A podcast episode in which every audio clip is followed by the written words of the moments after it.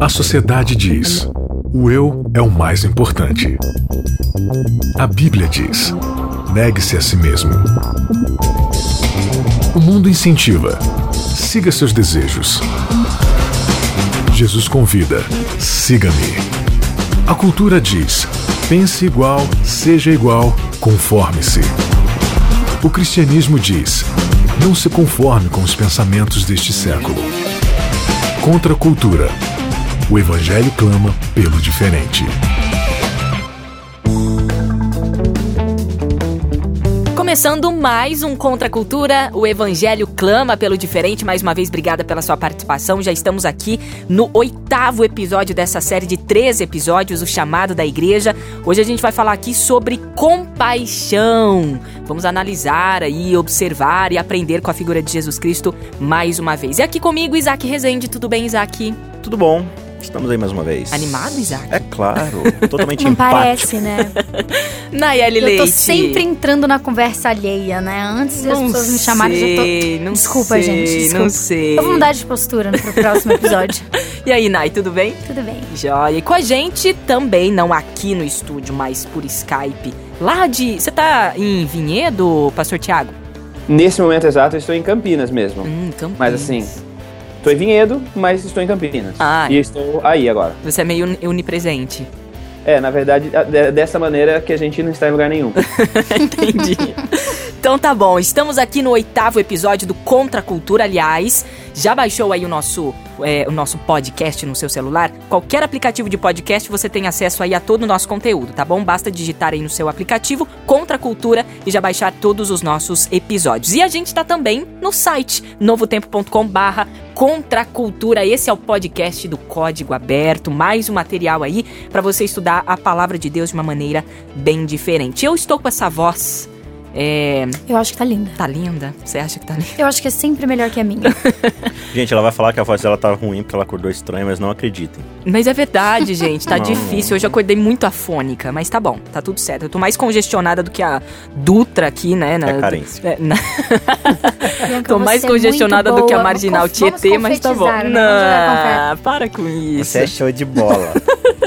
Sua voz tá ótima. É, né? Obrigada, obrigada pela sinceridade de todos Parabéns vocês, tá mesmo. bom? Obrigada, muito obrigada. Então, gente, eu já vou avisando que eu vou falar menos nesse episódio e os meus amigos vão falar muito mais, tá bom, Nayeli? Eu sempre um pouco menos, que eu não sou a voz da sabedoria aqui neste programa. Vai, então já manda ver em Mateus 14, é, 14, Mateus 14, 14, o que que diz aí pra gente começar a nossa discussão de hoje?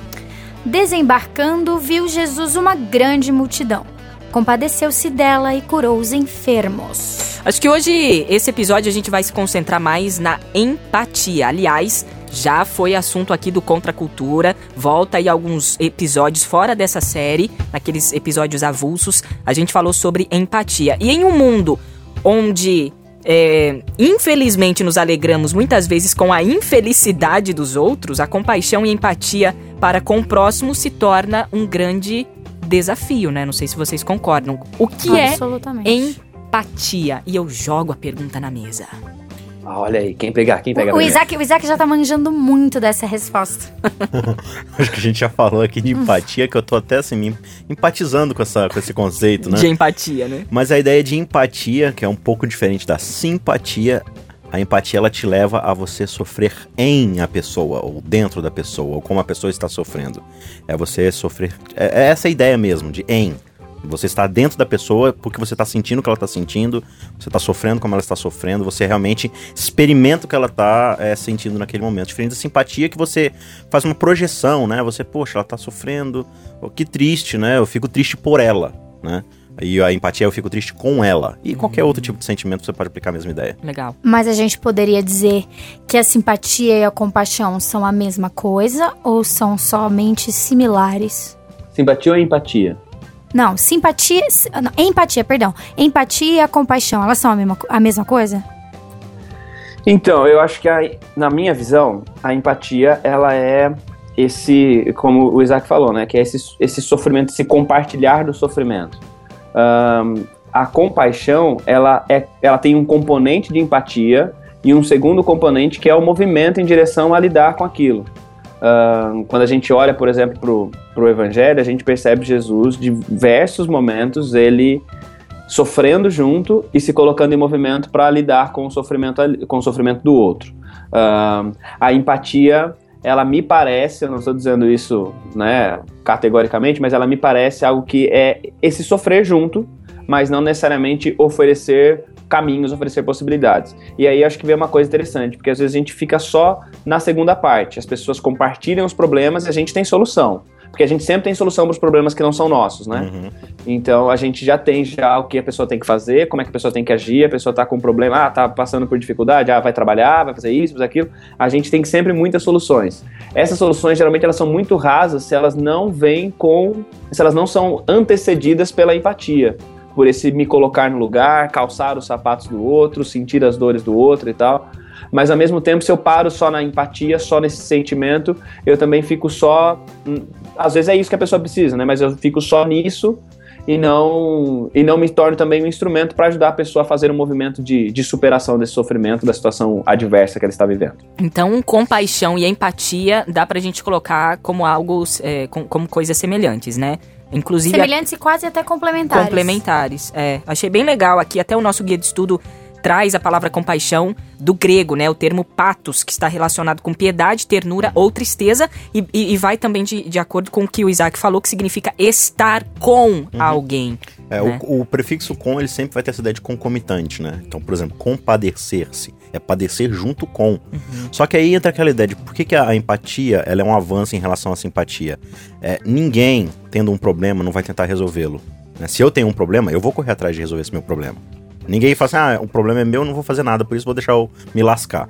Então, se você está sofrendo com uma pessoa como se o problema dela fosse o seu, você vai dar um jeito de resolver. Mesmo não sendo seu, mas é seu, porque você tá sofrendo junto com ela, entendeu? Uhum. Então a empatia ela leva pra compaixão por causa disso. A simpatia não, ela você fica triste pela pessoa, mas como o problema não é seu, né? Nem sempre você vai dar um jeito de ajudar. Engraçado é que a palavra é, empatia, ela é muitas vezes confundida, e a gente já citou isso nos episódios anteriores e até nesses episódios avulsos aqui do Contra a Cultura, de que empatia é, é, é às vezes confundida com antipatia. E não tem nada a ver, né, Tiago? Não, não tem, são. É, não tem nada a ver, é isso. Nossa, tipo, não, não, não tem nada a ver, ponto. Né? Não tem nem o que discutir. Que, e isso muda total o nosso comportamento. Teve um, uma pessoa, a gente fez um Fala Povo até pro, pro Conexão Jovem, a gente falou sobre esse tema, e aí a pessoa falou assim: é, e aí, o que, que, você acha que é empatia? Ah, empatia é uma pessoa. Emburradinha. Emburradinha, uma pessoa chatinha. Então não tem nada a ver, meu. E, é. e assim. Acho isso... que ela confundiu com apatia. é, mas. Mas aí eu acho que é também uma questão de, de quase de, de, dicionário, né? Claro. Nem só de conceito, né? É Exatamente. né? É só, é só que recorrer ao dicionário ali, né? Acho que assim, a, a gente que está nessa questão de, do, do conceito de, de, empatia partindo da ideia de que a gente né, sabe o significado da palavra, a gente sabe o, sabe o, o, o que o, no vocabulário a gente sabe o que, que ela quer dizer, né? A gente está nessa, nessa tentativa de tentar entender as implicações desse conceito, né? Tá, a palavra significa isso, então o que isso implica, né? Exatamente. Bom, é, como ser empático com as pessoas? Aí eu acho que a gente tem que, de novo, voltar para o nosso grande exemplo, que é Jesus. E eu acho muito interessante esse conceito, né? É, tem, tem, um lance aqui que, que a gente não percebe às vezes. Queria fazer uma recapitulação. É, tem o Salmo 115, se não me engano, ele, ele fala sobre a questão da idolatria dos ídolos das outras pessoas que tem mãos e não tocam, que tem pernas e não andam, né? Que tem boca e não fala, que tem olhos e não enxerga, tal. E o salmista ali ele coloca isso como um impedimento. Quando a pessoa se torna idólatra, ela se torna que nem os seus ídolos. Né? Então ela, ela se paralisa da mesma forma. E quando você analisa o que, que é idolatria na sua raiz, a idolatria ela sempre vai estar ligada, o que a gente sempre tem comentado aqui nos episódios, à exaltação do próprio eu. Né? O objeto de adoração do idólatra nunca é o objeto, é si mesmo. Eu procuro o ídolo por o que aquele ídolo ele tem para me oferecer. Né? Então, uhum. Então por que, que eu adoro o Deus da chuva? Porque eu preciso de chuva para minha colheita etc, etc, etc, né? Esses são os exemplos. Então, qual a ideia aqui? É, a idolatria, ela me paralisa, ela me torna que nem os meus ídolos, porque ela sempre vai me fazer eu me voltar para mim mesmo. Né? E o lance da empatia é justamente eu descentralizar de mim mesmo e ir para o outro. Né? E aí você vê Jesus chegando e Jesus ele é totalmente diferente do que os ídolos das nações é, propõem, né? Ele é um Deus que ele possui mãos e tocam, ele é um Deus que possui pernas que andam em direção ao seu semelhante, ele é um Deus que possui olhos e ele vê a situação de todo mundo, né? Eu acho muito interessante, por exemplo, quando você vê lá em Marcos, é, tem um, um milagre fascinante que é aquele da mão paralisada, né? E o homem tá ali com a mão paralisada, a mão totalmente ressequida. Ressequida. É, e aí Jesus ele chega e imediatamente os olhos dele batem e ele diz lá, Jesus se compadeceu do homem, né? E aí diz que os fariseus, os mestres da lei que, está, que estavam ali em volta, eles olham e eles começam a, a, pensar assim, será que Jesus vai fazer alguma coisa errada hoje, que é sábado? Será que ele vai, né? E aí Jesus ele faz umas perguntas ali, ninguém participa, ninguém se solidariza do cara e ele vai e cura o cara. E aí o texto termina dizendo que imediatamente aqueles mestres da lei saíram e foram planejar como matar Jesus. Ou seja, né, os caras no sábado podiam planejar um assassinato, mas, né, tipo, ajudar alguém, não, né? Então, assim, é, a gente muitas vezes está tão ensimesmado, tão centrado em nós mesmos, que aí a gente perde essa oportunidade de ter empatia com as pessoas. E Jesus, ele dá justamente esse exemplo, porque a, a preocupação que ele tinha com as pessoas era genuína. Diz assim que o coração dele se empadecia mesmo, ele ficava triste, ele ficava sofrendo junto com as pessoas porque ele via aquilo que o pecado fazia com as pessoas e ele queria sanar isso, né? E claro, ele é o único que podia agir nas duas frentes, né? Ele agia com a compaixão de aliviar o sofrimento da pessoa, mas ele também estava trabalhando num propósito maior de, a longo prazo, eliminar isso completamente, que aí, no caso, só ele pode fazer. Mas, enquanto isso, ele nos chama para participar disso daí que ele está fazendo, né? De se compadecer pelas pessoas e ir aliviando o sofrimento que o pecado causa na vida das pessoas, até que elas possam ser restauradas por ele completamente. Eu acho, pensando nessas, nessas coisas, né, pensando em Deus, no exemplo de Cristo, uh, isso também quebra uma, uma coisa que é o seguinte: às vezes pode parecer para alguém que a gente tem que ser parecido com a pessoa para a gente sofrer com ela. Uhum. E quando eu vejo Deus sendo Deus e sofrendo com a gente, eu percebo que eu não preciso ser igual a alguém para ser empático. A compaixão não tem a ver com a minha com o tanto que eu me identifico com a pessoa, né? Uh, Deus, é claro que Deus se identifica com a gente, tudo mais tal, Ele nos criou, mas é essa capacidade que Deus tem de sentir a nossa dor, mesmo sendo absurdamente diferente da gente. Então, Uh, é, é, possível eu me compadecer, é possível eu ter empatia, é possível sentir o sofrimento do outro, mesmo sem ter a mesma realidade, mesmo sem ter tido a mesma origem, mesmo sem ter vivido as mesmas experiências. É claro que viver experiências parecidas abre um caminho mais fácil para ter empatia, né? Quando eu, eu perdi alguém na minha vida, eu consigo ter um pouquinho mais de condições de sentir a dor de alguém que perdeu alguém também mas eu não necessariamente preciso viver todas as experiências para conseguir sentir a compaixão pelas experiências sofridas do outro.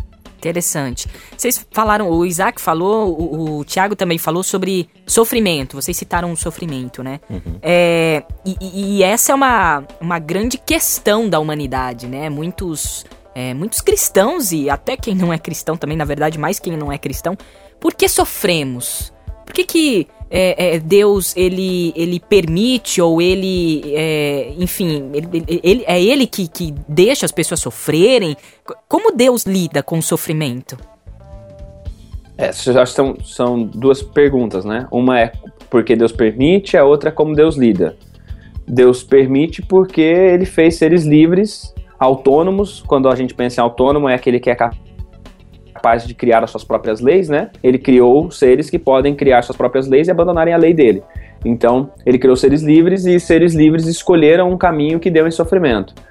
A gente vive ainda escolhendo esses caminhos, a gente escolhe potencializar o sofrimento. As nossas decisões de cada dia, se não potencializam nós, potencializam o sofrimento do outro. Então, Deus permite, Deus não permitiu o sofrimento, Deus simplesmente permitiu que as pessoas escolhessem.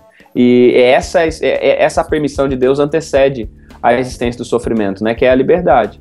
Como Deus lida com isso? Deus lida com isso de duas maneiras. Primeiro, com a compaixão, sofrendo junto e oferecendo caminhos para lidar, para para viver com o sofrimento e a outra coisa ele lida dando dando para a gente a esperança a certeza de que o sofrimento não não será eterno que o sofrimento entrou na experiência humana mas que um dia também ele vai deixar de existir na experiência humana muito bem e aí, então Deus não quer que a gente sofra, mas ele permite, seria isso. Ah, claro. E, e é interessante, é, eu gosto muito desse verso do que Paulo fala, né? Em todas as coisas Deus coopera para o bem dos que amam a Deus, são chamados segundo o seu propósito. Não é que Deus faz a gente sofrer para operar em nós o bem, Mas é que em tudo que acontece, ele vai utilizar isso para fazer o bem. E, e, se você observa na Bíblia, os grandes personagens da Bíblia, todos eles passaram por um período de sofrimento. Né? O, o Charles Swindoll, que é um, um autor contemporâneo nosso, que eu gosto muito de ler, ele sempre vai colocar como a, o paradigma do deserto, né? Todos eles passaram por um período de deserto, um período de provação. E eu acho impressionante quando eles saem, eles saem muito mais fortificados. O próprio exemplo de Jó, né? Jó, ele, ele termina dizendo assim: Olha, antes eu só te ouvia de nome, eu só te conhecia de nome, mas agora os meus olhos te contemplam face a face. Agora eu sei quem você é de verdade. É no sofrimento que a gente realmente conhece Deus de verdade. E eu gosto muito dessa ideia do, do sofrimento. Não, claro, né? Não gosto de sofrer, ninguém gosta, né?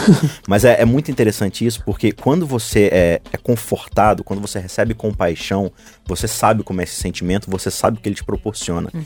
E Deus está falando assim: olha, da mesma forma como eu demonstrei esse conforto para você, essa compaixão, é o seu dever agora você demonstrar isso para as outras pessoas. Então, o sofrimento que nós passamos muitas vezes é a oportunidade da gente aprender uma necessidade que outros têm que a gente não sabia que elas tinham. Mas agora, é, é como o pastor Tiago falou, eu já perdi um pai, eu sei como é perder um pai, eu sei como é perder um avô, eu sei como é perder um irmão. Então, quando a pessoa é, ela perde, isso volta dentro de você e você lembra como é que foi. E aí você, puxa, eu sei como é que essa pessoa está se sentindo. Esse é o momento de eu ir lá e, e, dar aquilo que eu precisava quando aconteceu comigo, né? E agora é a oportunidade de eu fazer isso por ela. Então, o sofrimento muitas vezes é essa oportunidade da gente passar por isso e aprender para poder se solidarizar mais com as pessoas. Porque é difícil você ter empatia para um negócio que você nunca né, nunca experimentou. Então Deus muitas vezes ele junto do sofrimento ele passa conosco para demonstrar isso, para que aprendamos como devemos agir com as pessoas que sofrem. É, é no vale onde há crescimento, né? No pico das montanhas não, não existem árvores frondosas, mas no vale existe, né? Eu acho lindo quando Davi Cara, coloca ali nos... daí foi bonita. É, bonito, né? Vamos, vamos colocar no Facebook? Repete, repete aí, por favor. É, no vale onde há crescimento, no pico das montanhas não, não, não existem belas árvores ou frondosas, aí. né? Então assim, quando Deus lá, é, Davi coloca no Salmo 23 é, o vale da sombra e da morte, né? Deus ele não ele não promete pra gente que não vai que, que vai tirar o vale, mas ele vai estar tá lá no vale, né? Então assim é, é, é, a gente passando pelo vale com Deus, né? Isso isso é interessante. Essa nova música do Estevão Queiroga é, ah, é demais, Sim. onde ele coloca ali o fogo me queimou, mas ele me aqueceu também. A luz Sim. que me cegou me, fez, fez ver, Deus. ver Deus. Então, isso é demais, porque. É, e a mãe da esperança é a aprovação, né? Então, assim, Deus, ele realmente permite o sofrimento, desde que haja, depois do sofrimento, a vida, né? É, então, a gente passa por essas tribulações e tudo mais, até para que a gente ajude outras pessoas e que a gente seja luz para outras pessoas. E aí a empatia também se torna algo até é, natural, natural, né? Natural. E pensando na gente como, como igreja, a gente tem falado bastante sobre a ideia de comunidade, né? O fato de Deus ter criado a gente para viver em comunidade e tal. Uma coisa importante é o seguinte: uma vez que o pecado entra, ele muda a nossa natureza e nós nos tornamos naturalmente egoístas. Uh, o sofrimento é uma ferramenta, inclusive em alguns momentos, para ajudar a gente a viver em comunidade. Uhum. Porque se eu simplesmente, se o sofrimento não existisse, seres egoístas que não sofrem, eles tendem a perpetuar o egoísmo e permanecer nessa mesma situação. A gente consegue um, sair um pouquinho dessa, dessa nossa tendência e olhar para o outro quando a gente sofre, uhum. quando a gente olha o sofrimento e quando a gente mesmo sofre. Então, assim, na, nessa atual conjuntura de pecado, o sofrimento também cumpre esse papel de ser um estímulo para a vida em comunidade, para a gente completar um ao outro. Muito bem. Nosso guia de estudo coloca que Jesus chorou, né? É, Jesus, ele sofreu também né? E, e, por isso que ele pôde colo se colocar no nosso lugar. Porque ele não tinha pessoa mais nesse mundo que entendia o que a gente estava passando como Jesus, né? É, e esse lance do, do, do, do, choro de Jesus, a gente falou no episódio passado, né, né Isaac? Sim. Que Jesus, ele, ele chorou algumas vezes na Bíblia é, por uma questão de incredulidade do povo. do povo, né? Das pessoas. E será que a gente sofre também por, por é, sermos descrentes, isso, isso tem alguma coisa a, ver ou, ou não? Você está perguntando se a gente sofre pela nossa descrença ou pela descrença dos outros? Pela nossa descrença também, às vezes até. Sim. Não, a nossa descrença ela vai fazer né, a gente sofrer. A gente sofrer. Com certeza muito mais. É, até hoje, quando a gente estava fazendo o nosso momento de culto aqui na, na produção da televisão, a, uma das funcionárias estava contando como ela foi num, num velório e essa, esse velório era de pessoas descrentes, assim, que não tinham nenhuma confiança em Deus, não acreditavam em Deus. E ela falou assim: Olha, já fui em vários velórios, assim, geralmente, por mais tristeza que haja, existe também um conforto e uma sensação de esperança. Ela falou que chegou lá e não viu nada, só sofrimento. Por quê? Porque não existe uma esperança, não existe um conforto a mais. Acabou, acabou. Né? Então, isso sim, pode não ser esse caso extremo na nossa vida, mas muitas vezes a gente sofre por antecipação em diversas uhum. coisas, porque a gente fala que acredita em Deus, mas na prática a gente não acredita. E a gente verdade. curte sofrer também, né? Isso é. até chama a atenção das outras pessoas e tal. A, a dor tipo, ela é inevitável, tipo, mas assim, vou falar é menos hoje porque minha voz não tá boa. As pessoas fazem isso mesmo. tipo, se vitimiza, né? Carência, é, autocomiseração. Né? Ai, minha voz. É, acontece isso mesmo. Ô, oh, gente, quanto, quanta antipatia aqui pela minha pessoa, viu? Eu sei como é que é, Bianca. De vez em quando eu realmente acordo com minha voz ruim também. É. mas, ó, a, a dor, é, é, ela é inevitável, mas o sofrimento, de fato, é uma escolha. É, é, as pessoas... É, eu, eu acho só uma, só uma coisa, Bianca, uhum. desculpa interromper. Claro, manda ver. Mas, assim, é, é, que eu acho que a gente tem, tem, tem, algumas frases que às vezes a gente precisa até cuidar, né? Sim. Porque assim, uh, o sofrimento é uma, é uma escolha, Uh, mas. No lance de vitimismo. É, nesse é, lance, assim, exato, nessa coisa exato. de. Um, permitir que ele determine uhum. as minhas ações, as minhas reações, as minhas relações. Exatamente. Né? Nesse, o poder que eu dou para o sofrimento é, é, é, uma escolha. Exato. Mas é claro que também a gente tem uma série de coisas, às vezes um momento de vulnerabilidade, um uhum. momento de fragilidade, uma doença uh, psíquica mesmo, né? Às vezes a pessoa está vivendo um momento de depressão e tal, e ela perde a capacidade de assumir o controle dessas coisas, Exatamente. né? Exatamente. Então, às vezes a gente ah, é, é para também a gente ninguém precisa pensar em algum momento, né, que o que o sofrimento ele tem a ver com, com algum tipo de ah tá, é uma fé defeituosa ou ele é às vezes tem né uma série de, de coisas a gente que desenvolve até uma culpa né tipo, ah eu Sim. tô tô sofrendo e tal e sofre e, pelo sofrimento. Né? Exatamente, né? sofre pelo sofrimento, né? Não, mas muito bem colocado porque essa frase é até uma frase de efeito, mas ela é em relação a quem escolhe se vitimizar, né? Eu até postei uma, uma, uma frase esses dias aqui no Facebook falando sobre isso, né? Às vezes a pessoa ela não consegue dar pro outro, né, o amor e tal, e auxiliar o outro porque ela mesmo é, não tem amor próprio. Então, assim, Sim. é uma vitimização absurda. E hoje a gente acompanha, assim, muito, né? Todo mundo muito carente, muito. É, enfim, somatizam coisas emocionais e, e assim, não, eu não posso ajudar o outro porque, ai, coitado de mim. Olha, como eu vou ajudar o outro nessa minha condição? Ninguém vem me visitar, ninguém me ama, ninguém não sei o que, e joga um monte de problemas, um monte de empecilhos, mas a pessoa gosta de estar nessa esfera de vítima porque ela ela abre um caminho para atenção dos outros, uhum, né? Sim. Então era, era só uma, uma observação, né? E, e, eu, e, só, e, pensando no nosso tema de, de empatia, às vezes a gente está lidando com essas pessoas e eu acho que a gente tem que pensar nos dois caminhos. A gente tem um caminho que é, apesar dele estar se vitimizando, existe uma dor ali, eu preciso sofrer junto essa dor. Exatamente. E, e, a outra coisa é que é parte da demonstração de compaixão ajudar o sujeito deixar de ser vítima e se tornar protagonista também. É parte da minha ação de compaixão. Jesus fazia isso. Jesus ele tirava as pessoas de uma situação de dor e confiava a elas coisas importantes, confiava missões importantes, confiava o, o, o dava uma responsabilidade de ministrar a outras pessoas que também estavam sofrendo.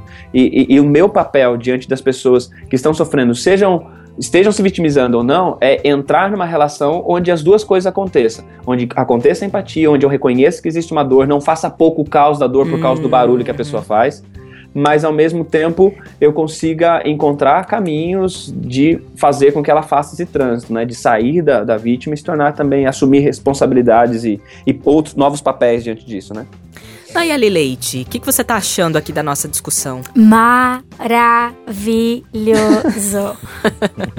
Essa é minha contribuição. Não, mentira. Na verdade, o tempo todo que eu tô ouvindo vocês falarem, eu fico pensando na, em, em como colocar tudo isso em prática porque na minha cabeça a compaixão ela é uma coisa ativa. E muitas vezes a gente acha que tá, tá se compadecendo da pessoa quando a gente olha para ela e fala, ai, coitadinha, né? Nossa, que, que situação. Poxa vida, ai, fulano ah, amputou uma perna, ai, que dó.